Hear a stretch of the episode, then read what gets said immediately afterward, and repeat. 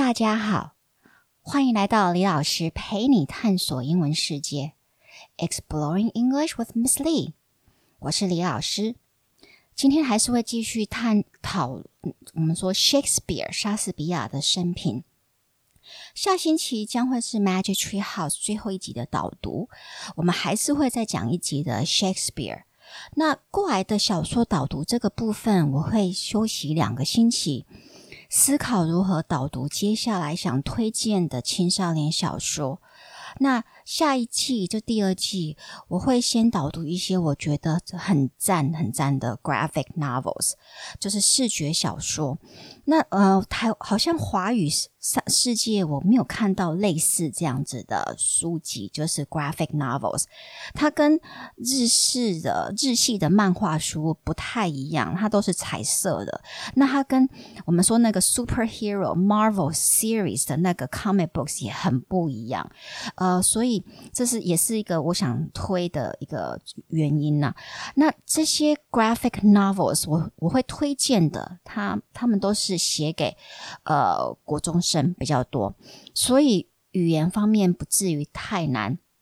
然后他们的主题很多都是我们说 coming of age，就是成长过程中会经历的一些情绪、社群、社群呃，我们说媒体啊，或交朋友上面的一些挑战，其实真的很适合给国高中生阅读。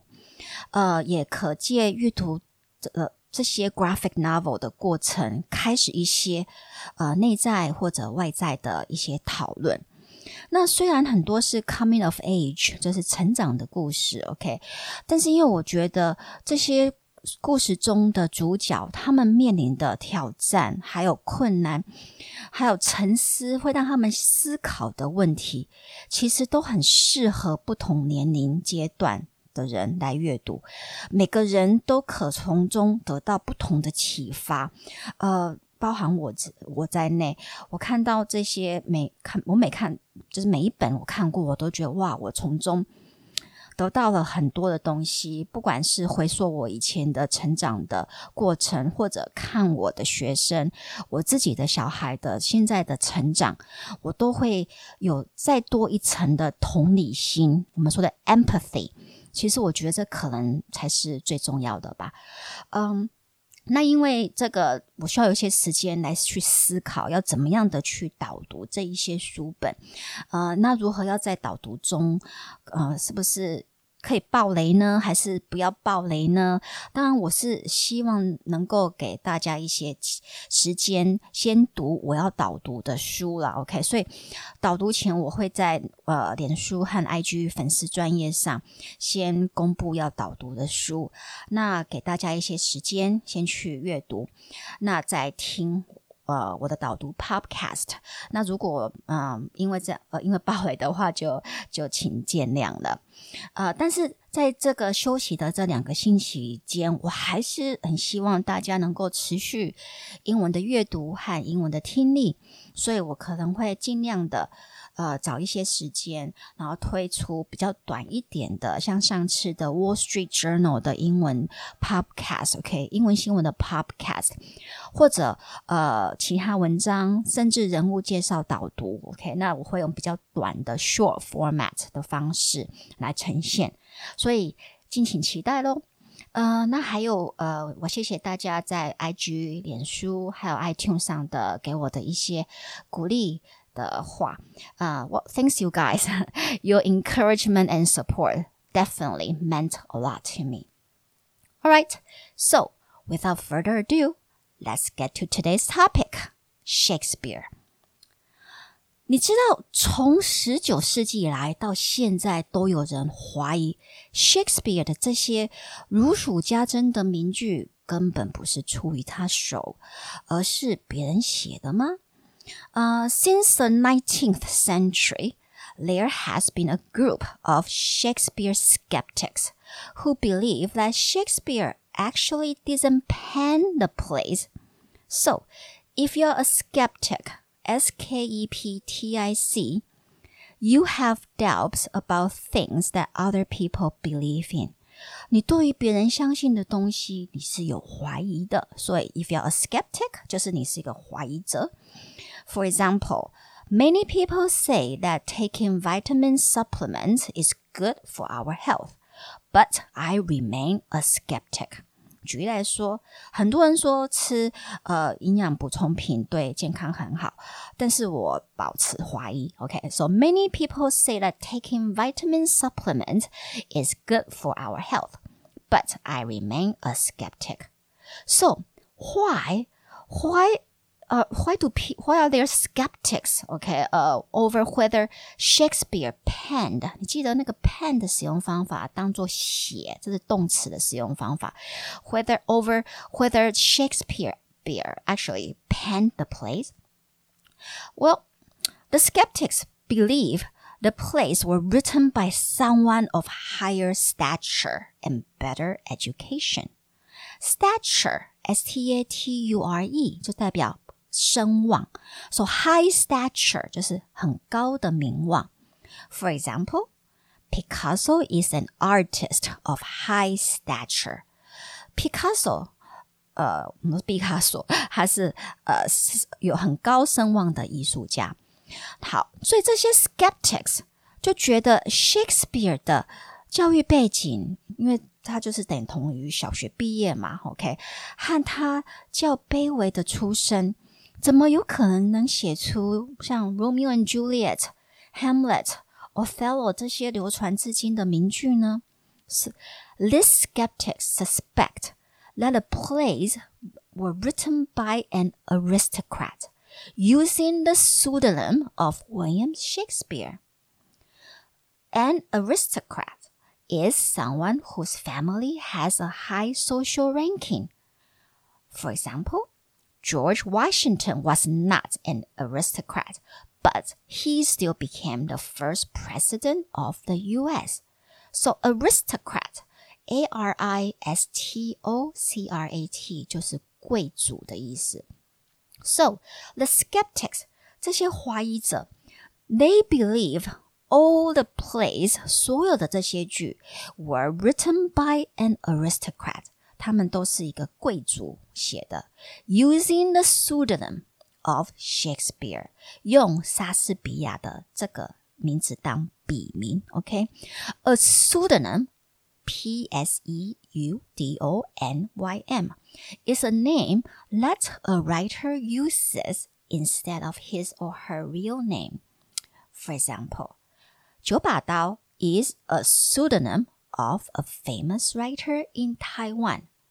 So one more time，我们再把刚刚那个句子再说一次，OK？So the skeptics believe all the plays were written by an aristocrat using the pseudonyms of William Shakespeare。那他们为什么会这么觉得？因为这个想法跟当时的社会风气和人对艺术家、作家呃的想象是很有关联的。 十九世纪在艺术和文学领域都被称为浪漫派 （the Romantic Period）。They want they wanted great authors，他们希望他们的那些伟大的作家 （great authors），poet 诗人，artist 艺术家，to come from a glamorous background like Lord Byron。 像拜伦男爵一样。OK，so、okay? if you say someone has a glamorous background，如果你说一个人他的背景很 glamorous。You mean his or her background is more interesting and attractive than ordinary？你就说他，你是在说他的背景比一般人都还要有趣，然后有吸引力。So in other words，换句话说，glamorous 就是代表有魅力的意思。So, 19th century people expected their writers and artists to be from glamorous background.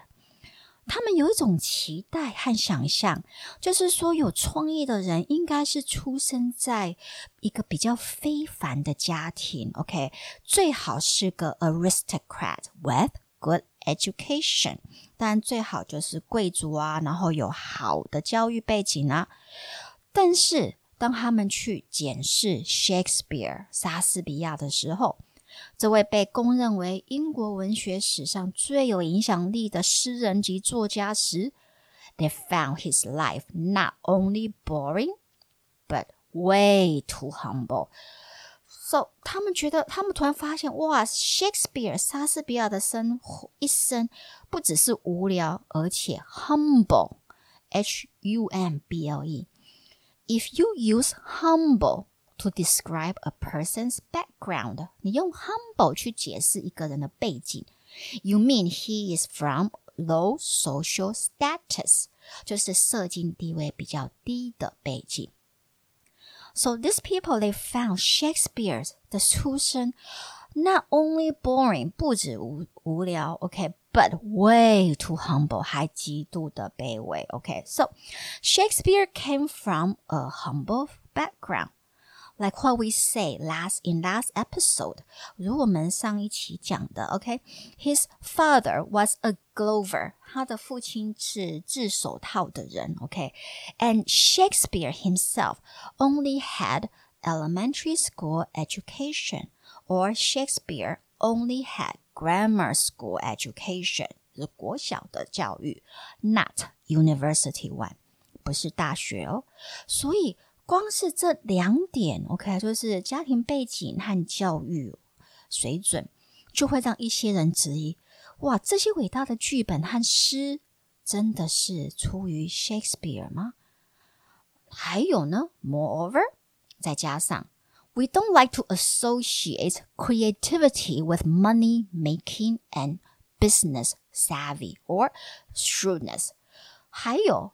十九世纪的人其实现在也是，我们不想把创造力跟金钱能赚钱能力来挂钩了。OK，嗯、um,，so to associate A with B, you mean you want to connect A and B together，所以就是把想象力跟赚钱做一个连接。OK，so、okay? we don't like to associate creativity with money making。 举个例子，for example，people associate 木呃，我们说无印良品 Muji with Japanese aesthetics。People associate Muji with Japanese aesthetic。我们会把无印良品这个品牌跟日本日式美学来做一个连接。So one more time, people don't like to associate creativity with money making. 我们想到的，在这个时候，我们想到的最理想的艺术家，就例如像我们说 Van Gogh、梵谷啊，一生潦倒，只专注在创作。但是 Shakespeare 莎士比亚不一样诶 He was a shrewd businessman on top of being a playwright and actor. A shrewd, S H R E W D, a shrewd person is a person who can quickly understand a situation and use it to his or her advantage，就是一个他能够快速的掌握情况，然后善用这个情况来，就是善用这个情况来让他自己更有利嘛。OK，就是 shrewd businessman，就是很精明的商人。So Shakespeare was a shrewd businessman. On top of on top of 就是代表再加上 on top of being a playwright and actor，除了是一个创作家、呃剧作家和演员之外，他也是一个非常精明的商人。这这一点就很难符合很多浪漫派和现代后代的人对一位艺术家的想象。OK，so、okay?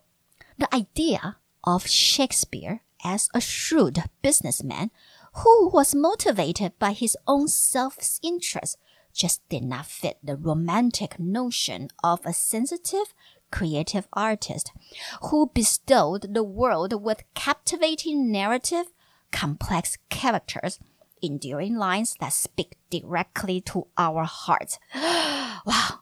好长的一个句子，OK，不好意思，加入一句比挑战比较高的句子。那我们再听一次好了，OK？The idea of Shakespeare as a shrewd businessman who was motivated by his own self-interest，就是说 把 Shakespeare 当成一个精明的商人，as a shrewd businessman who was motivated by his own self-interest。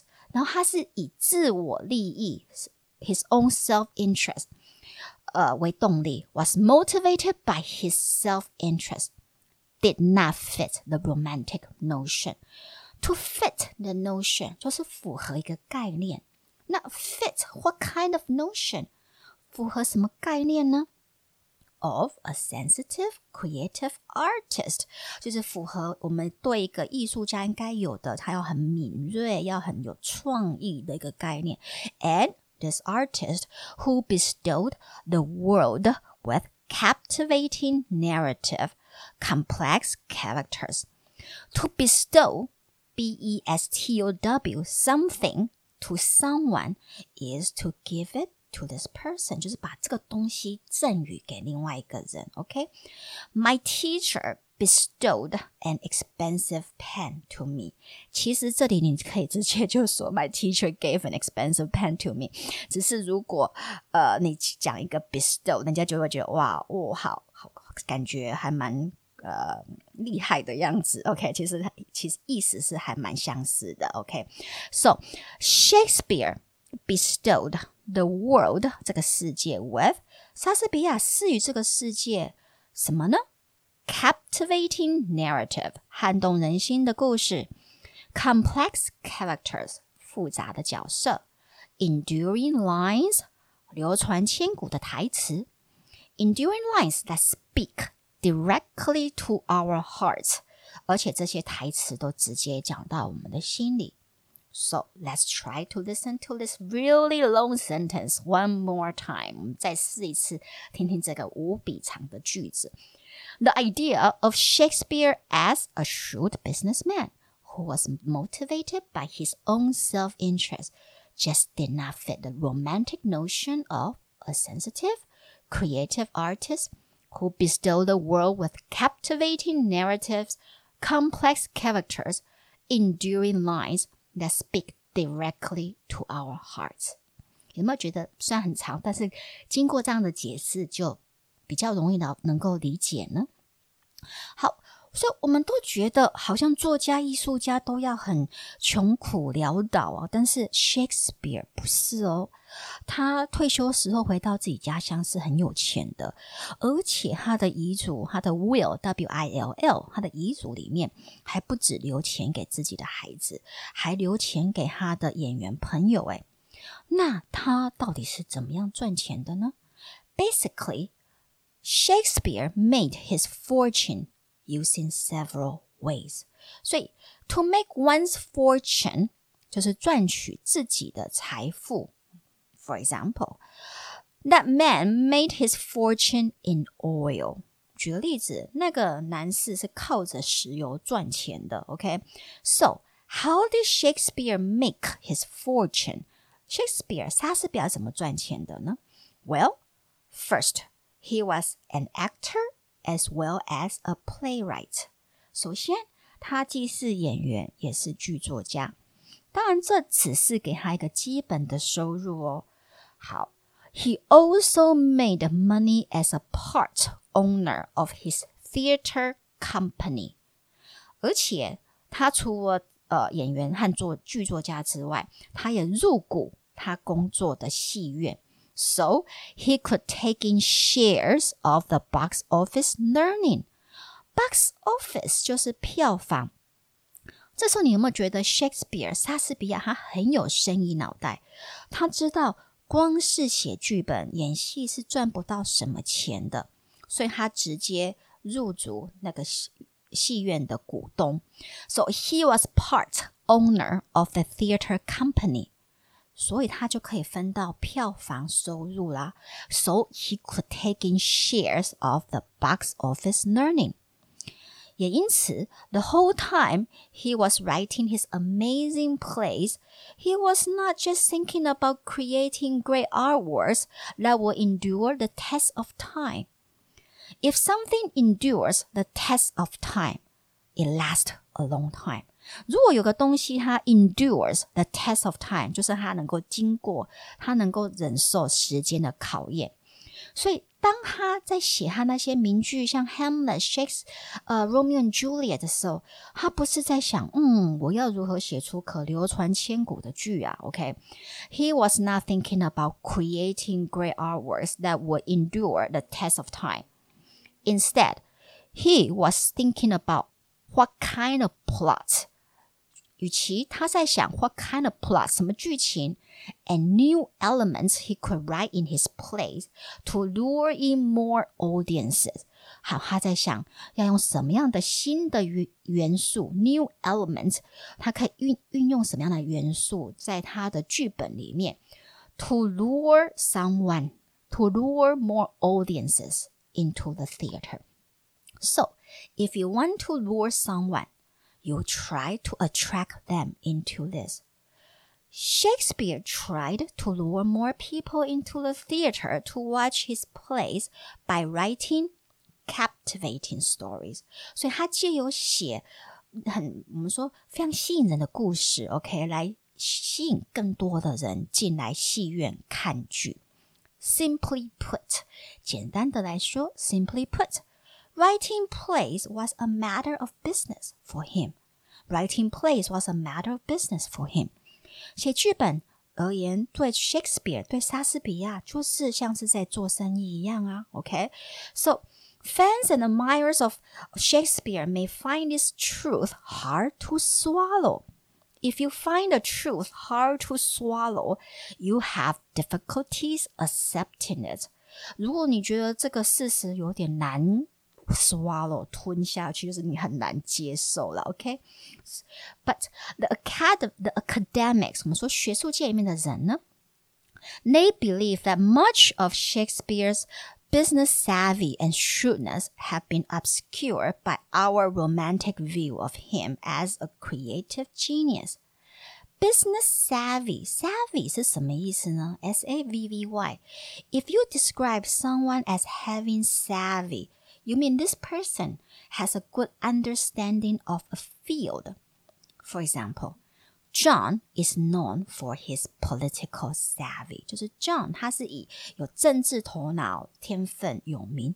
So Shakespeare was actually an actor and a playwright who was also known for having business savvy. 所以 Shakespeare 其实是一个很有生意头脑的剧作家。 and if something is obscured by another, O B S C U R E, is if something is obscured by another, it makes this thing hard to be seen. 所以什么东西它被隐藏起来了。So for example, fog obscured my vision when I was driving last night. 当我昨天晚上在开车的时候，那个雾让我看不太清楚，让我视力变差。So Shakespeare's business savvy has been obscured by his creative genius。所以 Shakespeare 莎士比亚的生意头脑一直以来都是被他的创意天分所掩盖。OK，so Shakespeare's business savvy has been obscured by his creative genius. So, 那么要问，What else did Shakespeare do to make money？除了这三个之外，他还做了什么来累积财富呢？Investment，投资。He bought properties in his hometown。他在他的家乡有自产哦，所以他会存一笔钱，然后就回他的家乡自产。还有让你更会更惊讶的是，他 靠囤积谷物和高利贷借钱来累积他的财富。Well, in the late 16th to 17th centuries，就十六世纪末到十七世纪，England was struck by bad weather. If a disaster 一个灾难 strikes a place, it suddenly happens. 就是它袭击。OK，a strong typhoon struck the Philippines。 一个很强的台风突然袭击了菲律宾。And in the late 16th to 17th century, poor so uh sorry, England was struck by bad weather. 因为天气不好，OK，所以英英国那个时候 惨遭很惨遭很不好的天气的袭击，and it resulted in poor harvest and famine. If something results in a particular situation, it causes it to happen. 就导致什么情况发生。For example，来举个例子吧。Mary's diet and daily exercise resulted in her weight loss. Mary 的饮食习惯和每天的运动，就让她就是能够呃体重减少。So bad weather resulted in poor harvest and famine，因为气候问题而导致连续几年的收成不好，poor harvest，甚至 famine，还有饥荒。那 Shakespeare 利用这一段时间来囤积了一些谷物，然后赚了点钱。那 How do we know about this？我们怎么会知道呢？Well。 there were records of Shakespeare being prosecuted for hoarding grain at a time when food was scarce in 1598. When the government, 政府 or authorities 或者我们说官方人员 prosecute prosecute someone, they charge this person with a crime. 是他们起诉这个人。For example, the man was prosecuted for stealing. 这位男士因为偷窃而被起诉。prosecute, p r o s e c u t 这单字很长，跟 persecute, p e r s e c u t 迫害的意思搞混，因为拼法和发音都很像。那我们来用 persecute 来造一个句子，让你有一点记忆。Many people decide not to watch Disney's movie Mulan because the Chinese government persecuted the ethnic Uyghur. 因为呃，中国中国政府迫害我们说维吾 尔族人，所以很多的人不愿意去看《木兰》《花木兰》这部电影。So one more time, many people decide not to watch Disney's movie Mulan because the Chinese government persecuted the ethnic Uyghur. Now back to Shakespeare. He was prosecuted. 他被起诉 for hoarding grain. To hoard something, H O A R D 就是去囤积一样东西，所以 Shakespeare 是因为囤积谷物而被政府起诉的。OK，so、okay, 呃、uh,，why is it important to know about this fact of Shakespeare's life？就是这一件这样子不不 OK 的丑闻，我们为什么要知道呢？Because it helps us remember Shakespeare as a man of flaws and complexity. 因为这段过去，让我们了解 Shakespeare 不是一个完完美的人，He is a man of flaws，他是有很多缺陷的人，and also he is a man of complexity，他也是一个复杂的人。因为这样子，他才有办法写出这么这些这么我们说让人家非常吸引人，然后讲入我们的人心的一些剧本。OK，嗯、，But Still，但当然呢，we shouldn't judge him too harshly either。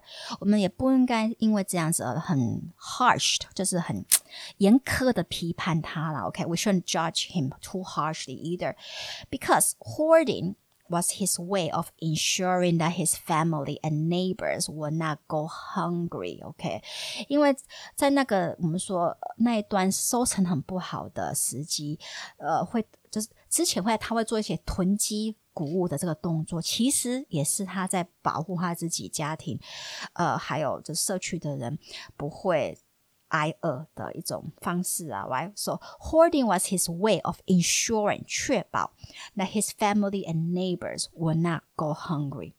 Now, 还有呢，moreover, fear of hunger can also become a strong incentive for creativity. 然后再加上，其实你有没有想过，fear of hunger，就是我们说对饥饿会挨饿的这样的恐惧，它其实也有可能会变成创意的一个很大的诱因呢。If something is an incentive, it encourages you to do this. 诱因. So, for example, the dream of getting a smartphone is an incentive for Mary to study hard，就是能够想到能够拿到手机的这个梦想，就让 Mary 更有动机，就是一个诱因，让她更努力的去读书了。OK，所以 so far 到目前为止，你听到了 Shakespeare 的一生的故事，有没有一点点的感触？或许我们可以说。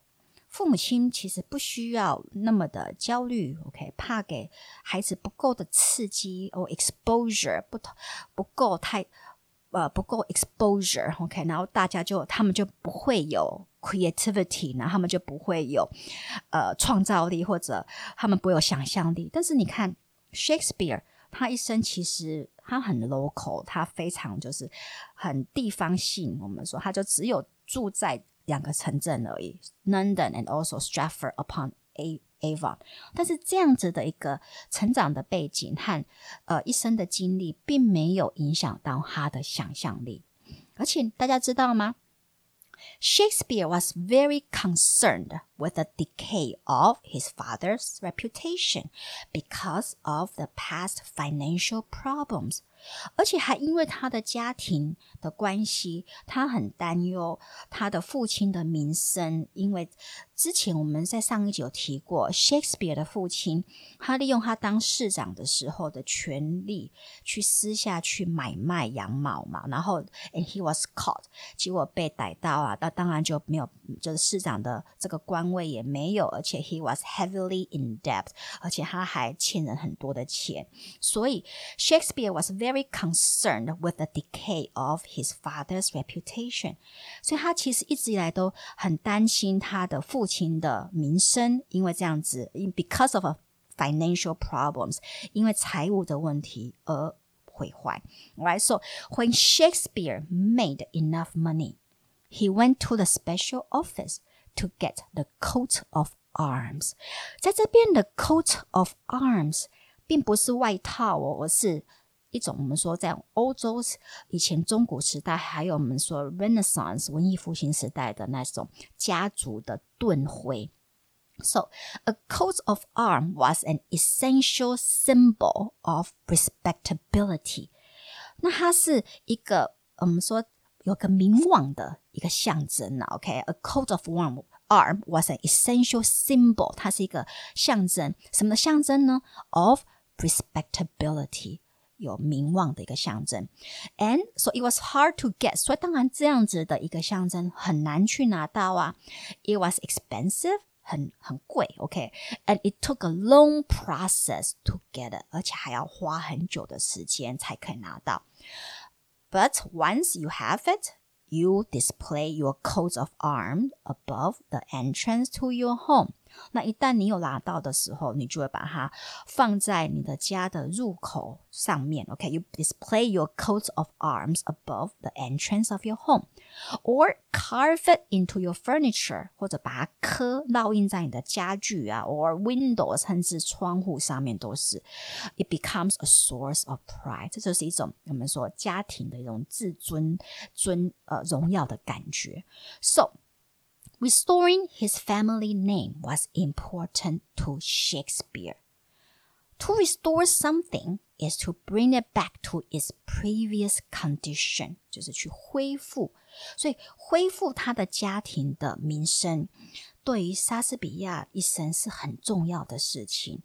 And he worked very hard. He worked hard all his life in order to restore his family honor. 那这些其实都是 Shakespeare 很人性的一面。那当然，我们也可以从这边看到，呃，如果你不不给你的小孩或者给他们太多很优渥的一些我们说成长的环境，搞不好，they will have more incentive，他们会有更多的诱因，to motivate themselves to move forward，来激励他们自己更往前走啊，对不对？？OK，哦，So that's it for today。呃，那如同以呃以往，我会把今天的单字放在 show note 里面。那希望大家呃今天的 podcast 对大家有帮助。And uh, next week I will give an one more episode on Shakespeare。那当然，希望大家可以到 Apple Podcast 帮我按赞、分享或留言。 也欢迎大家在李老师陪你探索英文世界的 FB 和 IG 呃网上留言，告诉我你的想法，或者有任何的问题都可以提出喽。So I'll see you next time. Bye bye.